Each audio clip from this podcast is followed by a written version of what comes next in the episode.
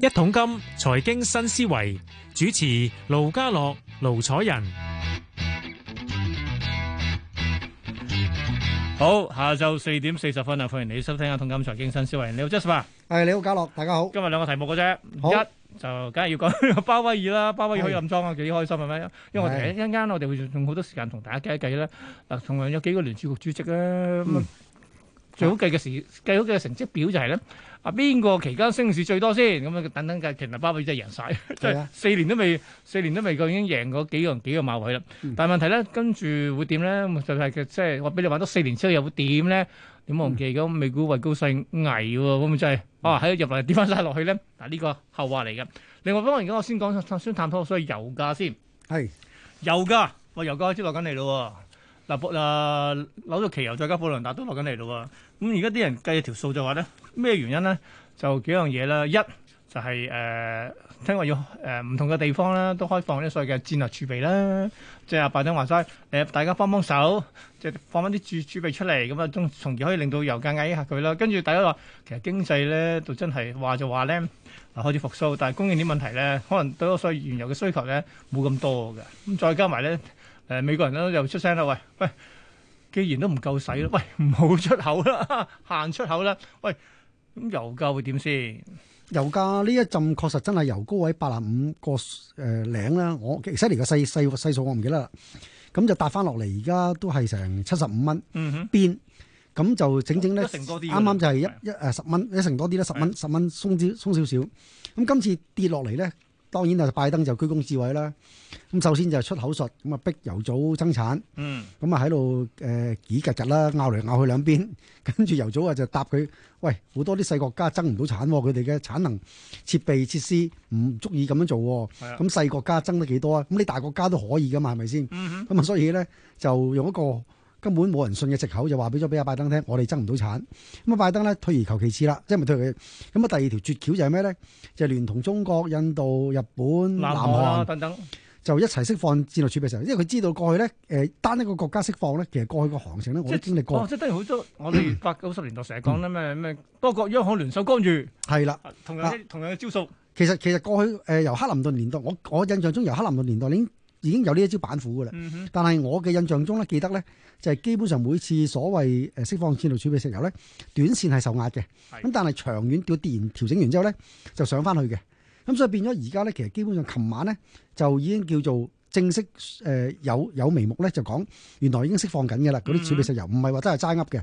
咁所以油價咧就可能咧就已經 apply 先咗啦，就彈翻上去見底。咁但係當然琴日咧就亦都有另一則消息咧，令到油價初步見底反彈嘅。係就係油組嗰邊咧就誒、呃半警告啦， 用半警告嘅口吻咧就係話，如果啲油價再咁跌咧，佢哋唔排除嚟緊十二月開會咧就會討論乜嘢咧？嗰四廿萬桶都唔生產啦。係啊。 OK，咁所以 咧就即係話咧，誒温馨提示咯，温提都唔係溫馨㗎嗱表面就温提嘅，實際上就係你有壓力，我有壓力，俾翻啲壓力你啫，嗰就係係啦，所以咧而家兩邊大鬥法，以美國為首，美中日。印韓哇都勁啊，其實都就同呢個油組啊、沙地啊、誒、俄羅斯啊嗯啊個集團咧就鬥，但係你問我咧，其實最終其實都一定係油油組贏嘅，因為嗯點解咧？因為佢佢油組加俄羅斯，喂大佬真係惡過老虎，呢叫油組家，而家叫油 組加咁係啊啦變咗佢哋佢哋佢哋控制住嗰個誒呃主要嘅原油供應係咪先？嗯你你你你你整冧佢啊！嚇我咪我咪就第一樣嘢嗰四十萬桶我都唔再增加咯，嗯你再冧啊，我減產添。哼，係啊，咁所以基本上咧，你可以睇到油組過去咧，其實咧以沙地為首咧，佢哋過去嗰度非常之用極端手法咧嚟控制個油價，嗯連俄羅斯都驚佢。記唔記得舊年負油價嘅時候啊？係俄羅斯就係唔聽話 啫嘛，咪如果咪唔肯唔肯減產咁而家咪連成一線添，仲要冇錯。而家俄羅斯怕咗你啊！哇，原來你癲嘅，真係咁咁激進嘅，真係你哋癲嘅嚇，啫，啊嗯即係真係癲嘅。你沙地嚇可以可以。監生懟懟冧個油價去到係負四十蚊，咁所以咧其實見個鬼怕啦，大家，所以變咗大家都怕咗誒沙地，怕大家都罵佢怕，大家都聽佢講。咁咁所以咧，我自己覺得咧，係咪能夠美阿拜登呢、一個誒、呃、計謀誒、呃可以成功咧？第一，過去我認識嘅呢啲所謂釋放豬類水石油咧，過去我認識嘅行情咧，都係叫做短線沽壓嘅啫。因為有人計過條數咧，即係數尾排底，你啲排即係排邊同排底，你捱得幾耐㗎咋？係啊算你咪你兩一兩個禮拜，你一個供得幾月啊多啫一個月咪清埋你數添啊！係啊，所以你變咗冇戰略儲備石油嘅話，你你國家都危到險。時你仲驚，你一仲旦追打起一旦打起仗上嚟，你有麻煩。咪到時你仲要追翻貨添啊，追補係啊，冇錯。錯。二嚟二嚟咧，你你你你，如果沙地又好似當年七幾年嘅時候玩石油禁運嘅，嗯哇！你成咩美？不過而家美國好啲，因為而家美國自己本身都係一個大嘅原係油啊原油生產國哼，。所以而家咪有啲好多美國民間聲音都話：，嗯喂，我哋都出口㗎，不如我哋又留翻啲自己用啦，等等咯。所以變咗個油價咪仲升咯，因為你美國而家唔出口嘅話，減少出口或者減少出口嘅話，供應又少咗，所以解決油價問題咧，一定係由供應同需求嗰邊攞到平衡啊，先至能夠解決。所以歸根究底咧，油價點樣先至落到咧，就係、沙地同俄羅斯佢哋咧恢復翻疫前嗰個生產水平，而家未咁即係得油而家未得而家油價未得，油價咧就有望咧有望啫喎，就回落。咁但係而家佢哋兩個咧死都唔肯。唔係佢放慢版啊！啊！我我自己覺得咧，佢哋兩個點解有錢唔揾咧？嗱嗱，某程度咧，你覺得哇，而家八啊幾蚊油價，啊七啊幾蚊油價，嗯，你兩個大哥應該揾大錢㗎，應該即係誒誒搏命泵啲油出嚟賣先啱㗎。但係點解唔泵咧？嗱、呢、個就有有啲莫吊名其吊妙嘅。詭之處啊！呢個係但係我自己咧就偏向傾向陰謀論諗嘅，因為佢佢咁明明一個咁貪錢嘅嘅嘅嘅嘅組織 嚇油我組我聲稱係等錢使啊！其嚇實，嚇，咁佢哋點解有錢都唔賺咧？嗯其實背後咧一定有佢嘅目的嘅。嗯我相信咧，因為你誒、呃如果有細讀翻一啲嘅美國政壇嘅歷史咧，不嬲民主黨同啲油組成員國啊、石油公司啊係都唔妥嘅。係啊，誒反而共和黨就好啲喎。冇錯，嗯即係如果大家知嘅話咧，共和黨根本就係、即係佢背後嘅金主咧，就係嗰啲誒石油企業啊，嗯誒佢哋嘅票倉就係啲石油企業嘅員工啊，誒、誒，所以變咗咧，誒、所以你見到共和黨誒、尤其是特朗普咧，你睇你睇到，哇，佢同沙地阿拉伯 friend 到打 band 嘅。係誒佢同呢一個嘅俄羅斯更加飛我打 band，都有同阿普京、啊，所以咧嗰陣時選舉嘅時候咧，阿嗯係拜登都鬧係啊，阿特朗普你就係俄羅斯隻小狗嚇、 啊所以咧其實基本上你睇得到共和黨咧就真係傾向咧一啲產油國啊 但你，石油冇忘企記業而家咧喺美國兩參眾兩院啊，同埋咧喺總統府裏面揸旗嘅揸旗嘅就係呢個嘅民主黨喎。係啦，所以咁而既然家出係年咁嘅話，咁啊，不如仲有我出揾個話，去明年嘅十月就係中期選舉㗎係啦啊，。所以就係啦，所以而家現時就係夾高個油價，咪等你民望下滑咯，嗯等你等你通脹惡化，等你都民有望下㗎。滑你。睇到而家咧，拜登係下滑緊嘅民望，拜登都要出嚟講話，其實唉，要要扭轉大家對呢個通脹預期，我先由 油價着手先。而家係係啊，所以而家現時咧，而家係兩邊，即係一阿拜登一為神一為神功，二為弟子。咁啊，一為一方面即係為咗民生啦，嚇、嗯二方面亦都為咗自己出年呢誒嗰個參眾誒出嗰個誒十一月嗰個中期選舉係嗰個帶領民主黨點樣力戰誒共和黨啊！而家佢民民望下跌，咁所以咧而家其實基本上咧誒，我覺得咧誒誒誒誒呢一個嘅誒沙地阿拉伯啊同埋俄羅斯咧有少少係整蠱緊佢嘅，明白。 嚇但我反而我諗一樣嘢嗱，我啲由高位舉個例八十五落到去呢個七十五啦。咁啊，假如我哋其實講真，即係急跌咧。都唔係好事嚟㗎啦，你反而某程度你慢慢緩慢地落翻去嘅話，就大家會接受到咯。你覺得仲可唔可以舉個例，又嚟咗十蚊落翻去六十五先？我覺得機會唔大啦。嗯嗱，始終我我自己判斷嘅油價咧，一定係供應同需求。係如果依然維持而家現今個局面係求過於供嘅話咧，油價咧好難好難好難落嗯。同埋有一樣嘢大家一定要記住，輝瑞隻藥咧已經係 O K 咗噶啦，啊！你講我就食嗰只食嗰隻口服藥，口服係出年咧基本上咧係好大機會咧個疫情咧，我諗我唔可以話百分之一百結束啦，嗯起碼可以結束到七八成噶啦，因為大家一中招唔緊要，咪食翻隻藥咯哼，。有藥食啊，啊而，家藥食真係嗯就醫醫醫到嘅，其實基本上減低個死亡率咧，其實係九成嘅。嗯哼咁所以咧，換句話講咧，即係有機會出年嘅經濟咧，就有機會回復翻疫情以前嘅啦。嗯好啦，咁如果回復翻疫情以前嘅嗰啲航空啊、旅遊啊、運輸啊個需求嗰啲油咧，係更加巨大。咁、嗯但係以目前咁樣擠牙膏式嘅增產咧，油組咧，我恐怕呢啲油價咧就真係仲有排升。嗱，所以咧其實咧，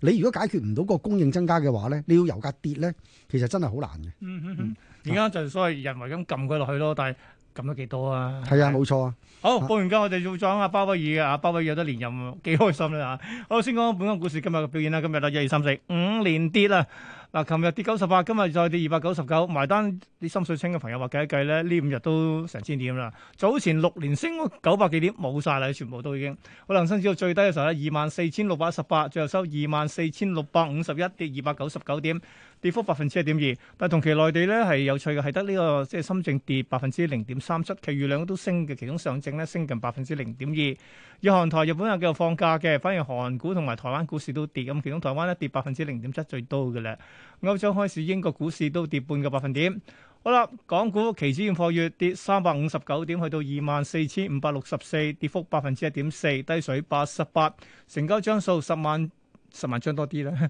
國企指數跌一百零二，報八千八百二十七，都跌百分之一點一四。咁成交點啊？今日成交咧啊又 OK 喎，爭少少千三啊，一千二百九十八億幾。睇埋恒生科指先，都跌百分之一點三，收六千三百二十三點，跌八十七點，三十隻成分股七隻升嘅啫。藍籌裏邊六十隻裏邊有廿五隻升喎，咁當中表現最好嘅係居然變咗恒安啊，升咗百分之四點三，跟住到海底撈都彈咗近百分之四嘅。最差嘅係邊個？哇！全部體育嘢喎，包括係安踏同埋李寧都半成或以上嘅跌幅。數十大第一位騰訊，騰訊跌十三個二，收四百八十一個二，都跌百分之二點六。阿里巴巴跌四個一，落到一百三十三，都跌近百分之三。美團跌八個六，落到二百六十五個四，都跌百分之三。京東誒、呃都要跌四個四，落到三百五十四個八，跌幅百分之一點二。恒生中國企業跌咗一個一毫二，收八十九個七，都跌百分之一點二。我反而恒騰網絡咧今日勁喎，發威喎，升咗兩成五啊！但係早段仲勁添啊，見過四個一毫九，埋單係三個六毫三，都升七毫三，即係話家用四個幾日，唔止兩成添咯。好啦，盈富基金跌兩毫八，報二十四個八毫二，跌幅百分之一點一。跟住到斯摩爾啦，斯摩爾今日咧升咗一成五，收四十六個八毫半，升五個九毫半，排第九。藥明生物跌咗四個四，收一百零一個三，都跌百分之四。另一隻就係恒大汽車，嗱呢隻車都勁咯， 配配完股咗就係咁去，今日又升一成一成五啊，去到四個半，升咗五毫八嘅。好啦，Jasper，跟住講鮑威爾。係咁啊，梗係計數啦，係咪？咁大家話咁啊鮑威爾做得點咧？咁你用好能啲咩計㗎？咁就即係用股市嚟計啦， 係股市就最好噶啦咁啊。咁嗱，我首先嗱，我哋而家計翻之前嗰幾任嘅呢個嘅聯儲局主席咧，由呢個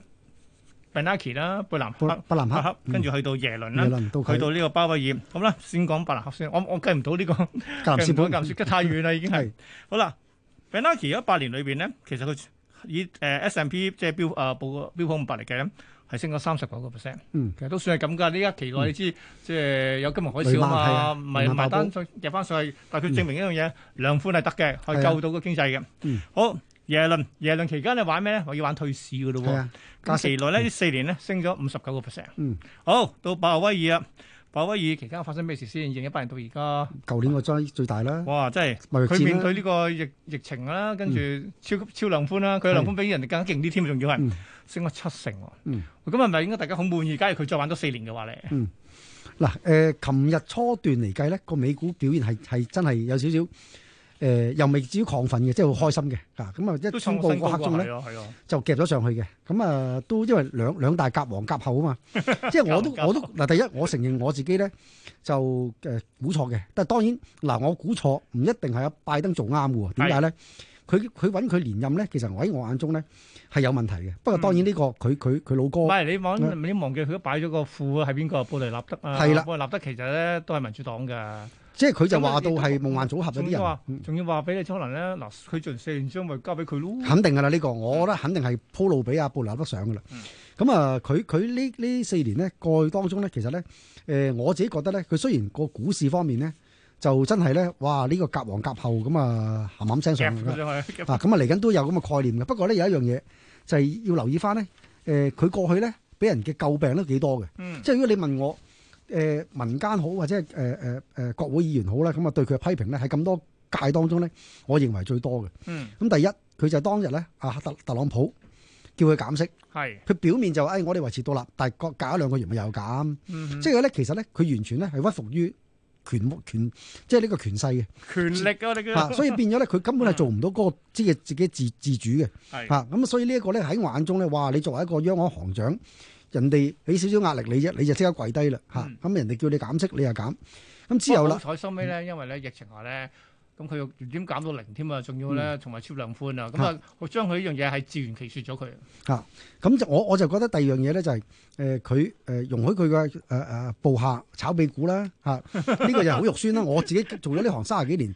由格林斯潘年代我都未聽過呢啲新聞嘅，即係即係喂，即係做得呢個位，嚇梗係唔應買股票啦，真梗係係。唔俾買，唔好唔好話炒啊，買都要真係好嚴格去審審批㗎啦呢啲嚇。咁啊，另外就誒誒誒對通脹又睇錯市啦。嗯，啊，年初講講到講到之前一兩個月都係講住話，仲係咩？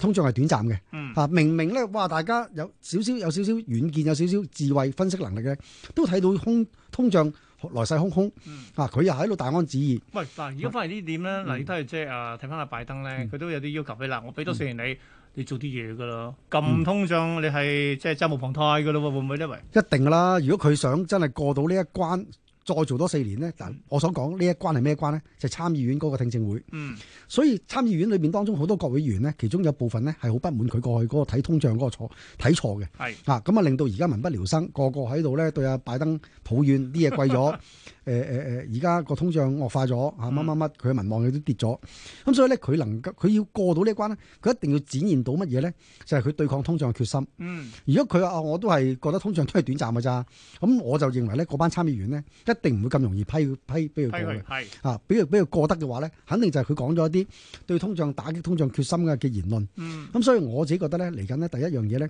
佢同阿布雷納德咧都會由甲轉英嘅，嗯，因為佢哋兩個想做正副主席噶咁嘛，啊，我覺得樣嘢暫時講啫嘛，梗係要咁講啦，啊所以咪要聽咯，係啦啊，所以要聽聽住佢喺國會裏邊點講噶。嗯，咁同埋咧，過去佢咁鴿派咧，其實有一樣嘢嘅，我自己覺得佢嘅私心咧，過去咁維持鴿派。誒，其實美國經濟早喺今年第二季度咧，第第一二季已經好強勁彈起復甦嘅。係咁，但係佢完全咧都係繼續，唉、通脹係短係暫嘅佢。要睇多陣啫誒、嘛，佢呃退要市未息嘅時佢候，話嚇要加息即仲係有未有啊佢呢期起？碼都係即係能夠，所以就業水平都要上翻去啊嘛要。嚇、所以咧佢就一路喺度放鴿。咁啊，喺我眼中咧，其實佢錯過咗最好嘅退市時間嘅。如果嗯佢嗱你嗰陣所時嗯啊講嘅退市係講係都係好似而家山水喉咧，我就起碼都遲咗半年啦，都成。遲咗半年，所以而家如果佢嗰陣時半年前退咗嘅話，而家根本就已經開始加緊息㗎啦。嗯，啊，你通脹咪嚟咯，我咪我咪同你應應戰咯。係啊！你你你升幾多，我咪加幾多，你你咪嚟咯，係咪先？咁所以咧，我自己覺得咧，佢已經係錯過咗。咁所以嚟緊稍後時間落去咧，你聯儲局點加息都好咧，我諗個通脹而家以 CPI 嚟計咧，我中意用 CPI 嘅佢嗯啲，佢聯儲局用 PCE。咁啊誒誒誒誒，呃而家六厘幾啊個唔係 CPI 係咯，啊嚇百分之六點幾 係嚇，咁所以咧你點點加息加到去六點幾啊？係 咪先？你加永六點幾係啊冇可能啦。所以換句話講，即係咩咧？冇可能就啦出現咗個咩咧？就係負實質利率啦。啊係啊啊，你嘅係啊負實質利率嘅長期浮現嘅話咧，湧現嘅話咧，對美國經濟咧係有個反效果嘅仲有就係啲資產繼續有價喎。嚇、啊所以我我自己覺得咧，而家個情況咧，誒嚟緊個通脹會唔會因為咁樣樣而蠶食嗰個經濟增長咧，係好大機會嘅。嗯，啊咁即係美國美佬最驚嘅嘢就係滯脹咯。係啊，冇錯啊，所以而家佢如果冇一個好誒、呃明確嘅信息話俾人知佢點樣打壓通脹嘅話咧，佢唔使旨意過。嗯未來嗰幾年咧，我自己覺得有一樣嘢大家要留意。你話美股嗰邊咧，有人話好，有人話淡。嗯，好嘅就係因為佢好夾㗎，布雷納德又好夾㗎好咁樣。夾係係啊，咁所以對美股啊，佢過去嘅表現好嘅，個美股好勁嘅。但係唔好嘅地方就係咩咧？誒、呃我我自己覺得咧，如果佢真係放任個通脹由佢飆上去咧嘅話咧，最終受害咧就係美國經濟同美股。嗯所以千祈唔好淨係單係你喺呢個層面上，因為佢到時如果學阿阿阿阿阿家樂兄你話齋，如果美國真係一個唔該，好似德國咁而家出現埋滯脹嘅話咧，嗯美股咧就掉頭落㗎啦。係啊。啊，因為我唔未見過啲滯脹嘅國家啲經濟啊、股市又好嘅，貨幣都會好嘅。你而家只可以因為你反映翻我所謂誒無限量寬所產生嗰個嘅係資產泡沫啫嘛。嚇、所以某程度嗰、個呃誒嚟緊佢，如果佢轉英嘅話咧，誒、誒、我相信對美股或多或少有啲嘅調整壓力嘅。嗯哼，唯一我比較有信心咧就係個美匯嘅啫。明白嚇、。所以你見到琴晚個美匯咧就由頭升到尾嘅，美股咧就先升後跌嘅。美匯算吧啦，而家都係九啊幾。我專登撳翻條數咧，喺格林斯潘年代美匯一百二十嘅，不過算啦，過去咗啦，唔好再諗呢樣嘢。嗱，但係仲有少少時間，我想問一問，嗯好多朋友都趟問呢個樣就係、喂，新西蘭元呢期七十都穿喎，聽日係咪又話要加息？點解仲咁弱嘅？喂，嗱，最主要就係因為嗰、個、呃、澳元啦，澳嗯元嗰邊嗰、個、呃、情況誒、呃拖累佢啦。係，二方面，紐西蘭最近要公布啲零售銷售數據咧好差，嗯，咁所以咧就導致啲人咧就開始懷疑緊聽日咦會唔會加息咧？係係炒佢加息嘅。係咁所以聽日最關鍵咧就係睇紐西蘭嗰邊。究會竟有加唔聲明加或者加幾多？係啦，會有聲明佢講嚟緊會唔會再加？嗯，喂但係咧好多交叉盤咧都長緊佢噶，咁咁問你點啊？問你而家我諗如果你長咗佢咧，一定誒唔好唔好懟美金。你係你你揸樓指咧，如果你交叉本咧，你繼續懟樓誒對對 yen 啊，或者係對歐元咧就最着數，因為呢兩隻咧，我相信長遠稱咧嚟計咧，紐元應該稱高過呢個歐元同日元嘅。明白。好咁啊，繼續留意下。好，今日就唔該晒阿 Jasper 上嚟同我講咗幾多嘢，油價到呢、個誒、呃巴威爾講埋呢 個臨尾都補埋呢個新西蘭元嘅。好啦，咁我哋下星期再揾阿 Jasper 傾偈嘅，下星期見，拜。